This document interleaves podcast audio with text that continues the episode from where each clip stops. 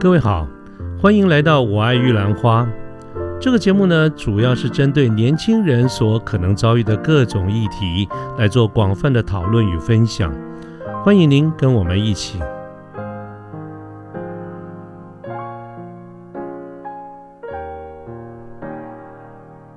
是这个会展产业的发展，是因为它本身有很高的附加价值，还有让这个产值产业的产值也相对都是倍数的成长，所以政府呢非常的重视这个会展产业的发展。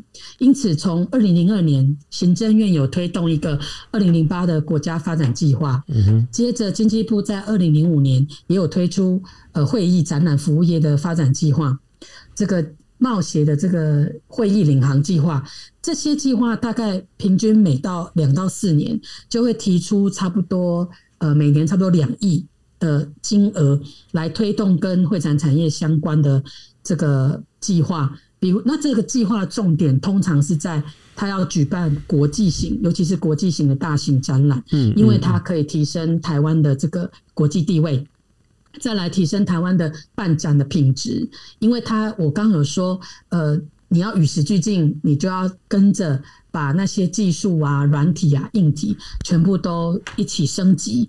那这个就是他计划的重点哦，因为没有钱就不能办事，他一定要。补助一些钱让你做这些事，甚至加强这个国外人士来台做参观跟参展，因为呃台北国际电脑展，不知道听众知不知道，其实是亚洲第一大展，就是我们在全世界排名都是非常大的嘛。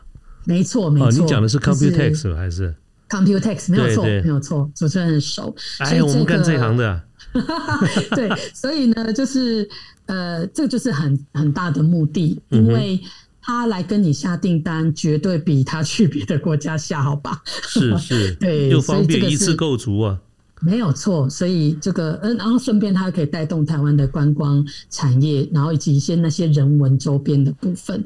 再来就是。也因为这样，你展款本身的硬体建设就要相对的呃提升，还有软实力的栽培，就是我们一直在强调的人才培训。因为这行业辛苦，不是说没有人才，而是肯做的人不多了，好不好？所以 欢迎大家踊跃投入 会展产业，这样子。对，政府是有出钱来培训的哦。那他的目的也是希望说，可以替国内的这个整个会展产业打下一个生根的基。基础是对。那另一方面，我们再透过一些数据跟各位，就是让大家再稍微呃了解台湾到底做了多少事情哦。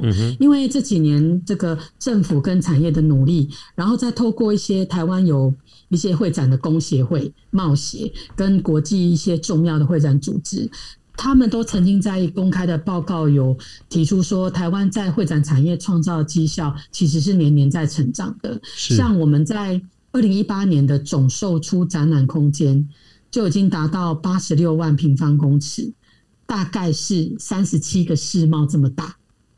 各位如果去过世贸一馆，对，你讲的是信义路那个嘛？哈，对对对，没有错，是是，就是因为南港一馆、二馆是新盖的，是对，那世贸一馆是比较久，所以我们以这个世贸一馆来说。就是三十七个世贸易馆的面积哦。打打断 Rene 一下哈。好，刚才你提到就是说，我们在介绍我们的这个呃会展的这个绩效的时候，有一个很呃，我我倒是很讶异的，有一个 KPI 是说你们是用这个面积来来代表它的绩效，这一点可不可以稍微简单说明一下？好的，就是说，因为呀，呃，展馆的面积它可以决定说你。这个国家使用这个会展空间的频率高不高？嗯哼，因为其实它还要带一个数字，就是呃，它是搭配办理一百四十项专业展。是，那这些数据在国际重要会展组织，他们都是列为指标的一个参考值。所以他在报告上会这样子提的原因，就是因为你的展馆可用面积，它要达到某种程度。就像学校如果技术学院要升格为学大学，它一定其中有一条也是学校占地的面积，是是逻辑是那样。所以在你们这个领域里面，这是一个很重要的指标，就对了。是因为他是在告诉别人说，我们自己国内就用的很频繁了，那国际间其实你。也会放心欢迎你们来这里办展会。第二是说，这个展馆面积它考量的不是只有大小而已，它里面的技术层次、硬体的设计，比如说动线啊、安全设备，然后跟整体的这个规划有没有这地基有没有符合那个它的标规，这些是他去评估说你的展馆可总售出面积的部分。嗯哼。的一个还蛮重要的指标，所以他是用这样子来当 KPI 的。因为呢，全世界的排名，我们就是在第六名。是在二零一八年的时候，我们仅次于中国大陆、跟日本、印度、韩国跟香港。所以他是这样子看的，因为他是透过国际重要的会展组织去决定这件事情，所以他用这件来当一个。呃，KPI 不知道了解了解主持人的问题。了解，好，谢谢任念，不好意思打断你了，那现在请你再回来。嗯，好，那接着呢，这刚刚指的是展览。我们如果在国际会议方面也是蛮有成就的，就是我我们光在二零一九年就在台湾举办一百六十三场协会型的国际会议。所谓协会型的国际会议，指的就是规模非常大，而且它是有邀请呃国际人士的。因为国际会议跟国际展览的办理，它是有一个基本的门槛，不是说我有邀请外国人就叫国际会议，它要达到百分之多少的这样的一个标准，才有办法构成这样的规格。所以当呃报告说台湾举办了一百六十三场，表示说它是符合他们的规定的这样的一个呃规格跟成绩。就超越了这个会展业产业非常蓬勃的泰国、新加坡跟马来西亚。我们在国际会议方面，在亚洲是排名第四名，全球的排名是第二十六名。接着我们讲会展产值，也因为上述的会展会议跟展览的举办，所以在二零一九年我们创造的这个。透过会展活动产生的这个交易产值就达到新台币四百八十二亿元哦，其实就已经比二零一八年成长超过百分之四。然后外籍人士来台湾参加会展活动的经济效益就占了三百五十六点六亿元，其实是八成了。还是那个老问题，请教哈，你刚刚讲到就是说这种会展的产业产值。对，呃，不管呃，你说四百多亿啊，三百多亿，都非常惊人的这个数字哈。对，它是什么意思？它是说在这个会展中成交的订单吗？还是还是这个产业带来的供需，或者是这个养活了多少的上下游的公司？还是指的订单？主持人很聪明，这些全部都包含。OK，就是我们对外，因为比较可可以被。统计的这个资料是指我们，比如说我今天做了一个国具工具机展，各位听众如果自己去 Google 工具机展，他们通常开幕或闭幕都会有个新闻稿，他会告诉你说，今年因为办了这个展产生的这个成效产值达到多少，他去跟每一家厂商收集说，哎，请问今年透过这样的展览，你成交的这个订单量有多少钱？是去。去做一个统计，或是说，因为透过这个展览之后，你跟他达到的交易达到多少金额？嗯嗯。第二，我为了我因为办了这个工具机展，我的中游下游各创造了多少的这个刚刚讲的那一串经济效益？嗯嗯。这些都是被统计进去的。是哦，那所以它才会有一个这样的一个产值的金额可以上报出去给这个国际。国际型或是经济部，他们本身有这些数据。嗯哼，对，嗯。那你刚才讲台湾的排名哈，不，它是跟就是各国在呃台湾在各国之间的排名，它的指标是也是根据这个产值来做排名。是的，是的。OK，就是说它会。呃，考量其实它呃它的指标蛮多的啦。嗯各位如果有兴趣，可以去查几个国际重要的会展组织，他们在一些他们每年都会推出一些什么，比如说呃出版报告，他就是会告诉大家说，就像成品不是也会出报告说今年这个总销售最好的书是什么？对对对对对。呃，其实坊间就是这种会展组织也会有这样的一个单位，因为它嗯。它是透过世界各地的领导人组合起来的，它的公信力相对也比较，呃，就是聚焦也比较有信信用可信，所以那再来台湾的工协会本身也都会在这一块的资讯去做一些问卷统计或调查跟实地采访的部分，所以某种程度它是客观的。是，然后其实也是真的有大家真的有在努力创造这些奇迹，因为比如说我们讲总售出面积好，其实那目前台湾的展馆就有大概。北中南加起来就至少十七个，然后各位可以知道，像台南最近有一个会展中心也要落成了，水南机场也要盖一个嗯展馆在台中，然后桃园也有一个展馆也快要落成了，以及这个南港那个那边也有要准备盖一些跟会展相关的产业园区，这些东西它其实就是在呼应说，对我们在总上总售出的。展览空间可以，展馆可用面积其实是不断在提升的。嗯，然后它也会因为我们的台湾有一个很棒的优势，就是所谓的数位发展非常的呃，就是先进，所以它能够让这些会议中心或会展中心去创造更多的效能。所以每年从八零年代哦，一年可能国际国内展大概只能办四十个，其实到现在已经可以超过三百多个大小型的展览。那会议就更不用说，就是上千场了。所以其实台湾在会展活动办理上其实是非常活跃的，比想象中的要蓬勃发展哈。是的，是的。但是一般大家可能就是真的只有关心呃啊旅展、书展、书展，还有我们电脑展。对，然后哦，花博花很漂亮 之类的。他说，可能如果你没有透过一个介绍，大家会有点忽略，说原来有这么重要啊。这这件事情是在讲，就是所以我想说，才会透过这个节目来分享，说这些计划数据跟记录是有一点无聊啦。可是就是说。不这样说，呃，很难跟各位分享说，其实政府还有民间单位，尤其是民间单位自己为了要自救，真的花了很多苦心。然后学校都有做一些像会展产业的这个社团，像其实很可惜哦，因为台湾也少子化嘛，嗯，今年很多大学都跟我们表示说，嗯，在招生上是辛苦的。那也因为招生辛苦，呃，还有。同学在选科系上，是不是就会去选比较夯的或当下比较热门的？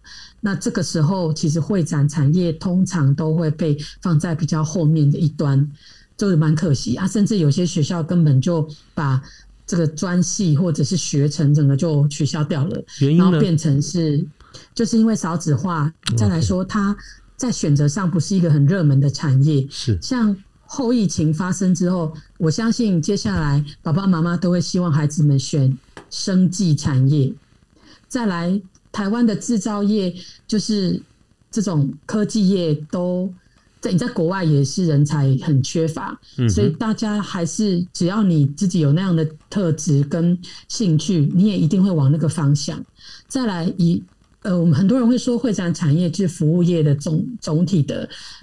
包含，那你也可以这么说。可是变成服务业的选择又更多啊！你可能可以选择物流啊，你可以选择这个嗯商一般的商业或餐厅，甚至观光。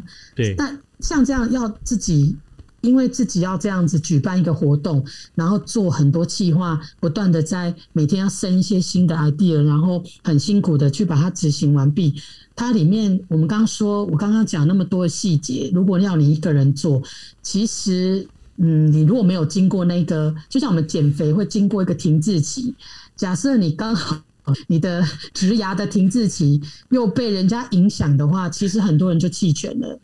他不打算走下去。人类，你的举例实在是 对，而且这个产产业是啊，而且这个产业它的收入又不是科技业这么的华丽。嗯哼，可是我相信，其实前面也有透过很多嗯学长姐分析，他们其实科技业它辛苦有很多辛苦谈啊。对，可是但是辛苦以后拿到的薪水跟大家那一包通常也蛮大包的。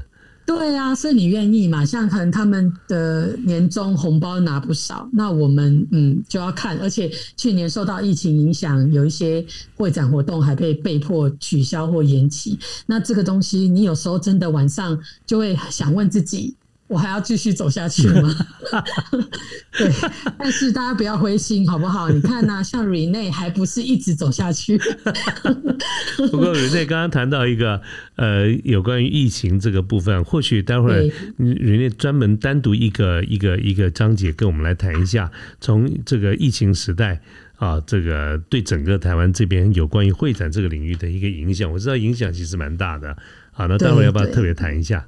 好啊，没有问题，没有问题。对，那呃，以上我就先把整个产业的轮廓画一圈，让大家有一个呃基础的印象。之后我们才要进到这个接下来的节今天节目的主轴，就是我们来谈会展的组成要素。是，那这个组成要素的部分呢？呃，其实我就是把我自己过去办理整个展览经验的面向去做六大重点的描述啦。那其实里面还是有很多细节，或者是说，可能这个有些地方就不适用在会议。有些的就不太适用活动，可是其实整体来说，那个要素都是那些啦，脱离不了这些。哦，所以我们就花一点点时间，透过六大元素来跟大家呃分享一下。那这六大第一块我们会讲角色定位，第二块我们会介绍那它的主题性质、时间、地点的这个基本的组成要素，然后第三块我们来讲呃主题馆跟活动规划。第四块我们讲广宣，第五块我们讲这个要可能会花到的支出跟收入，最后我们来讲一些 KPI 这个评估指数的评估是。那如果没有问题的话，我们先从第一块所谓的角色定位，好，这个就要讲到上中下游。不过我相信，呃，在线上的听众们对于产业的上中下游应该不陌生，所以我们就不解释什么是上中下游。但是我们如果讲会展产业的上游，就讲的是主办单位，嗯。我们刚刚讲的那个很重要的，有它才有火车头，没有它，你车后面的车尾就没办法坐。所以主办方通常是上游，然后呢，它的中游也不难理解。我今天办展览给你参展，我今天办电脑展邀请维新阿素石来参展，它就是我的中游，很直接。我今天办电脑展、旅展让你来参观，你买门票来参观。你就是参观者，你也是我的中游，因为非常直接，也直接上下可以呼应的。那这个呢，就是在展览的层次，我们是这样子把它定义的。是，那这两个角色是透过办理展览或活动，把你把大把大家拉进来，不然平常我们也不会跟直销商碰面，不会跟经销商啊，数值就在现场碰面。平常我可能是去灿坤或者是哪里买手机。但是我今天是透过展览直接跟这个直接的厂商面对面，所以呃，它是透过一个这样的一个平台。那通常它也是一个暂时性啊，或者是说我会固定在一个特定的场所，因为一定是固定好，不然你移来移去，人家也不知道去哪里找你。那透过一个这样的平台，我可以做很多事。参展厂商跟参观他们彼此的互动，可以做一些销售啊、推广啊，或者是一些其他商业的目的。那呃，我们刚刚讲，如果它是专业展的话，它可以做买卖跟下单，哦，以及吸收一些产业的新资讯。比如说，有些国家可能他们的数数据。发展没有像台湾这么发达，我们大家就可以分享一下每一个国家它在这自己各自国家发展的数据三 C 所或五 G 所创造的生活应用是什么？这个也是可以是透过这样的展览做交流，所以它的主题相当的明确。那主办方就可以透过你们在做交易的过程当中，我来收集一下，看看说。我今天办这个展览，展览有没有达到我想要做的目的？然后出来的成绩、成效果漂不漂亮，就定义出上中游的关系。那接着呢，有一块很大块，其实大部分的时候都跟这个上游、中游没有关系。的一这一群人，我们叫下游。那这个下游非常广，就其实我们刚刚也都有提到，像国外的人士来台湾，你要住旅馆，那你需要打电话通讯的网络，你要买礼品，这个现场攻读生，然后这个餐饮啊、媒体输出、宣传等等，可能需要用到银行。有物交通等等，这一头拉股，它提供它为了上游跟中游，在这个展览期间提供他们服务，他们彼此的串联，让会展产业整体的上中下游就很明确。所以这个啊，其实我们后面会提到，如果你要进入会展产业，你可能大概要先想一下，你想要在哪一个定位去做这个职涯的发展。所以这个我们后面再来再来提。对，人家你刚刚讲的下游，其实是听起来像是这个会展产业所衍生出来所谓的衍生性的需求嘛？对，它是很周边的。OK，它不直接，对，非常的呃间接。是，但是因为没有这些人，其实主办方很难好好的跟参展商还有参观者对话。嗯因为我没有媒体宣传，那我不会知道旅展在哪里办。那你有优惠吗？没有优惠，我干嘛？我在家里可以休息，我可为什么要去？对，那参展厂商也是，哎，你你为什么要把我的竞争厂商把我放在我旁边？我们我们为什么要在隔壁展摊去卖东卖一样的东西？这个一定要要透过一个规划跟设计。所以如果没有这个展会，你的下游厂商其实也碰触不了他们啦。对，嗯哼，了解，嗯，对，那这是角色的部分。假设大家定位清楚以后，我们就要来看这个展览，基本上它是透过什么样的要素去让它这个骨架在上面再添点组织、添点肉呢？就是要靠你主办单位他在决定。第一个，我们我们在这一块再分四小块来讲：主题跟性质，还有时间跟地点。首先，主题的部分就是说，呃，我总是要定一个主题才会。很清楚收到我要收的人，我在做媒体宣传的时候才知道要去打哪些人。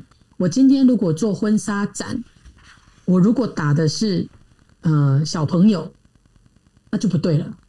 嗯哼，对不对？如果我今天做专业的电脑展的买卖，可是我却让民众来电脑展。这个还在专业交易人士的那段期间的时候，你去现场，你会觉得我来看零件要做什么？一般的民众不太会去参观。如果你本身不是在产业的人，你就不会去参加工具机展，因为他现场放的是工具机的零件，每一个环节的这个呃配件，你去是要买什么？而且那样的成交量通常都是用订单的角度。不是我说，哎，我要买一台这个笔电的概念，不是。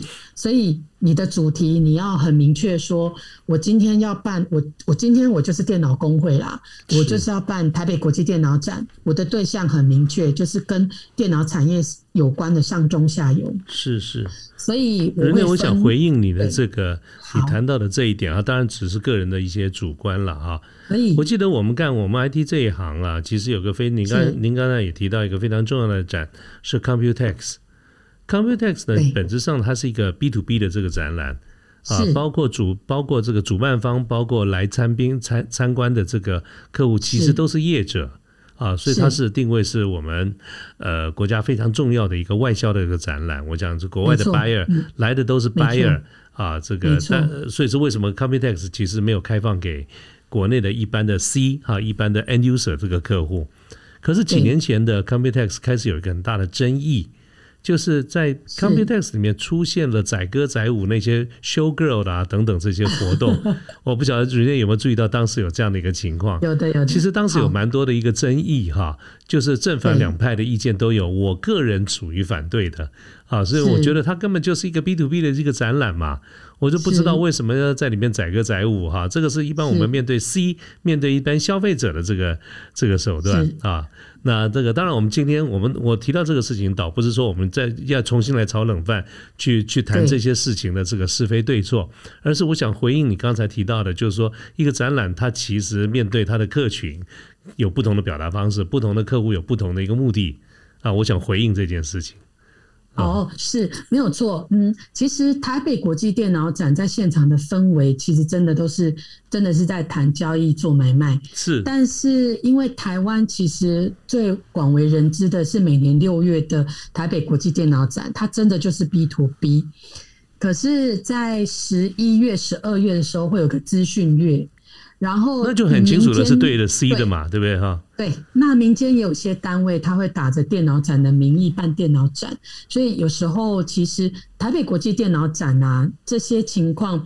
呃，这几年比较常见的，还有当然还有个原因，是因为其实台北国际以前只有给买主参观，但他现在最后一天会开放给对他后来最后一天，对，那因为有民众的这样的特质，所以其实就难免嘛，因为电脑展本身就无聊啊。那你如果单纯去买个手机，其实大家都会说嘛，我其实。搭配电信公司，我也可以买很便宜的。而开心的话，我上这个通路网站的通路，我也可以买。搭配像网站通路什么一一一一什么节，其实我也可以买啊。为什么我一定要去参观这个展览？其实这个就是我们刚刚说的，你要设计活动。对。那其实电脑展还有主持人车展、汽车展，有没有？哦，这个好看。机车展，对。我跟你说，十个男人九个爱车。对，它旁边就会配一个美人呐，香车美人。这也是我们参观的重点啊。没错，没错，就是就是主办单位很懂，就是民众的心态。就是当如果我今天只是展出一个很很明确具体的有形商品的时候，呃，如果这个方圆五百公里只有你一家。你放在那里就会有人买，就会有人看。可是今天呢，我们刚刚有说嘛，主办单位把所有我的竞争厂商都找来啦，甚至通路，对吧？嗯，我是我是，假如我们讲书展好了，我是出版社，旁边如果有这个博客来，那糟糕了吧？糟糕了，就是他这个角色上，所以如果你不。呃，办一些，因为有些是厂商自己的行为啦。对，主办单位一般不会鼓励，因为他为了展览的素质，因为像台北国际电脑展就会有国际参观人士，甚至国外的媒体报道。对，所以主办单位一般不会做这件事，一般都是厂商。那厂商自己他就是知道台湾人的 属性嘛，就是。一定要 show girl 啊！再来有 show girl，我们公司才有钱赚，因为我们就是帮人家找 show girl 的公司。对，所以所以你该不会告诉我说，那个前几年的这个呃 Computex 的这个 show girl 也就是。有些人力也是我们招募的，这样。对对对，OK，请继续了解了解。比较是个人感官啦，OK，主要是嗯，参展厂商他会自己五花八门，然后使劲招数去想办法让民众看见他，因为他。他当然，呃，除了他本身对国际定位的品牌，他在国内也是希望可以创造 Made in Taiwan，就是你用我的，然后跟我隔壁的这个竞争厂商一定要有比，才有才我我也是可以值得被比较的。所以在我们在展览在定义一个主题的时候啊，其实是用有形跟无形来做很简单的区分。那刚刚我们提到，其实都是有形的这个商品的销售。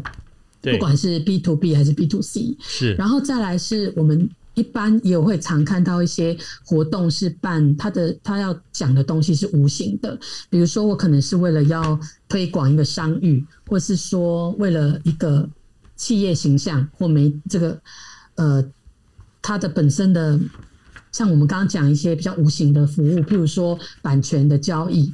这个就是看不到的东西，但是我我们用我们来谈。那比如说像呃刚刚有提到在华山松烟，如果你要做一些智慧型的这个特权的展览，它就是可以无形的。差别是它把无形的智慧权放在比如说马克杯上变成商品。所以它就是看你有形无形，你要先去设一个主题，然后确定好你的 TA，你要来到时候会来参观的人有哪些，去呼应你自己当初为什么要办这个活动或展览的目的。好，这是第一块。是第二块，其实也在主题的时候就讲到了啦。那它本身的性质是什么？因为它会牵涉到要邀请的对象的范围，所以比如说，如果像 Computex 或工具机这种很明确的 B to B，其实就我们就不会乱邀请其他人来参观。那你你目标明确，你的产值统计出来才准啊。对，不然我随便随便，我只是来看，没有要买，那你只是赚了门票收入，但你实际上打算想要创造经济效益就没有。哦，所以汽车零配件展、自行车展都是属于这个 B to B 的概念。那另外 to consumer 的就是大家最常去逛的这个旅展啊、动漫啊、美容展啊、茶展等等的，这个不难理解。哦，那最后有一种蛮有趣的，也是现在国外也蛮流行的，就是 B to B 加 C。那这刚刚我们有提到，前面几天我只开放给国内外买主参观，等他们做完他们要做的事以后，最后一天来我开放给所有的民众，那它就只是一个介绍了啦，宣传。为什么？因为可能民众呃有时候。有些主办单位，他或者是这个参展厂商，他也希望说，不是只有这一个行业的人才看到我。我希望这个民众对于我的产品的上中下游链也有一些了解，那民众就可以去好奇。不然，像有的人他买组装的电脑，他为什么要挑这个 CPU 是要哪一家的？是它它的概念就是这样。如果你对这个产业的上中下游熟，也许另外一种是你可能将来要从事这个行业啊，你可以透过展览去了解一下。哦，原来如果我将来要从事工具机展的这个行业。我应该要选择上游还是中游？有时候也是有有一个这样的性质。当然，另外还有一种哦，其实就是嗯，比较台面下，就是说，如果是国际展的话，有些国际厂商他已经把他的 sample 都带来了，嗯，他不想要再空运海运回去了，哦，所以他可能利用主办单位说最后一天开放给民众，那我就。大清仓，你就把展示机什么的都把它卖了就对了。对，就把它卖了啊，我也不要带回去了啊。那民众就觉得，哎，捡便宜就趁这一天了，是，那去凑个热闹也好。像我们以前去国际参加国际书展的时候，最后一天如果他们把它变成这样性质，我们就会去他们的摊位买一些，像有一些那个，因为出版有呃书展。呃，因为录制时间的关系呢，我们节目是分段的播出的，所以欢迎各位继续收听我们后面的各期节目。